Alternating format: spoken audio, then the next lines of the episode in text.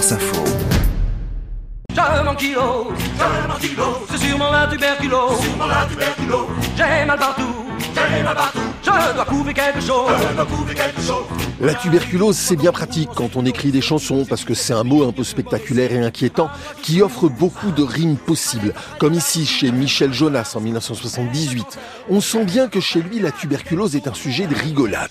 Pourtant, cette semaine, le spectre de cette maladie a ressurgi dans l'actualité française avec le signalement d'un cas de tuberculose chez un professeur dans une école maternelle de Libourne en Gironde. C'est ce contact avec les enfants qui inquiète évidemment parce que la tuberculose n'a pas totalement disparu. On compte entre 4500 et 5000 cas en France en 2023, très très en dessous de la terrible prévalence de ce qu'on a appelé la belle époque au début du XXe siècle. C'est une terrible histoire dans laquelle il est question d'une fille qui meurt à 20 ans de tuberculose.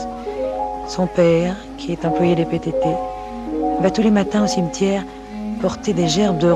Un texte de Robert Lamoureux, interprété en 1951 par Patachou pour se moquer de la chanson lacrymogène, pratiquée quelques générations plus tôt quand la tuberculose faisait des ravages. Il n'est qu'à voir le nombre de musiciens qui en sont morts après Frédéric Chopin. Par exemple, l'immense Jimmy Rogers qui révolutionne la musique populaire américaine et s'éteint en 1933 à l'âge de 35 ans. I'm fighting like a lion, looks like I'm going to lose. Je me bats comme un lion mais je vais perdre. Personne n'a jamais battu la tuberculose. Ever with the TB blues, I've got the TB blues.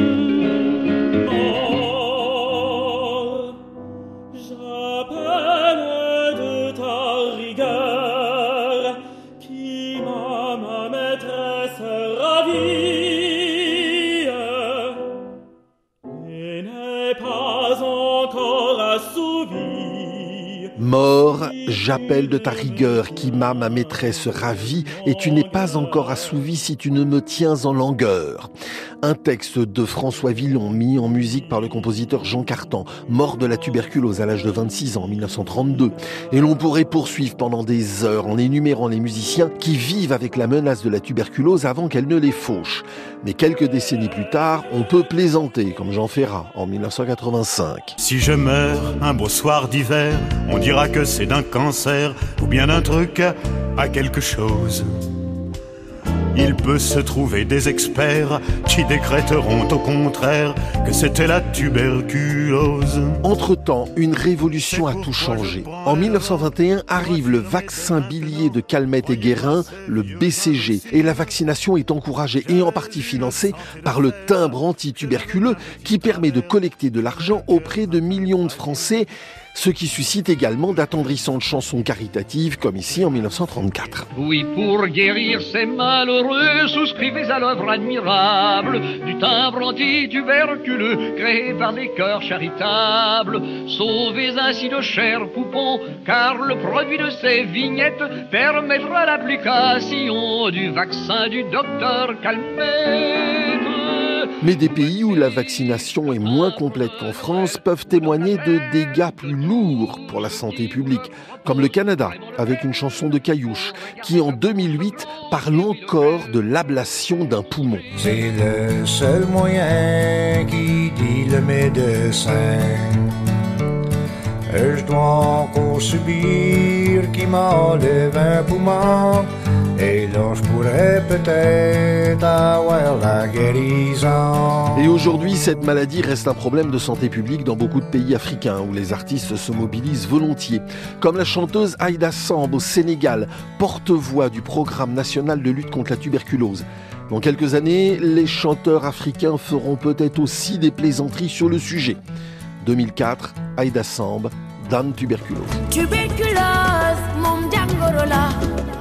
li may ñaan mooy ñu xeex ko àdduna yow yaay kàkkatar nu la neex rek ngay jewee léeg-léeg dunya fii tiis ndax jàngoroom yu bari bari lool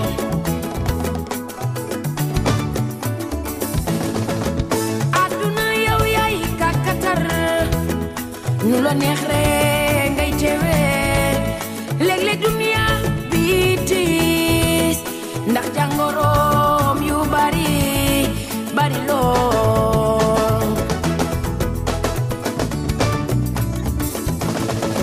tuberculose yor ay tànkam di dem ku farlu mu bàyyi la fii feebar bi ci ngelaw li nga koy noyyi kon farlul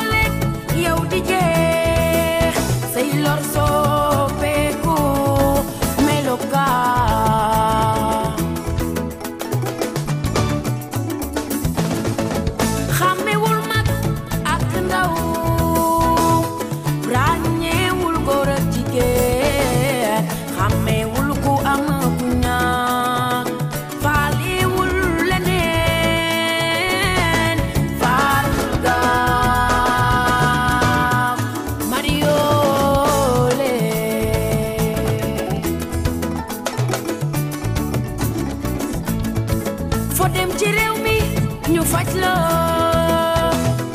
jox la garab te doo fay dara. Faju juróom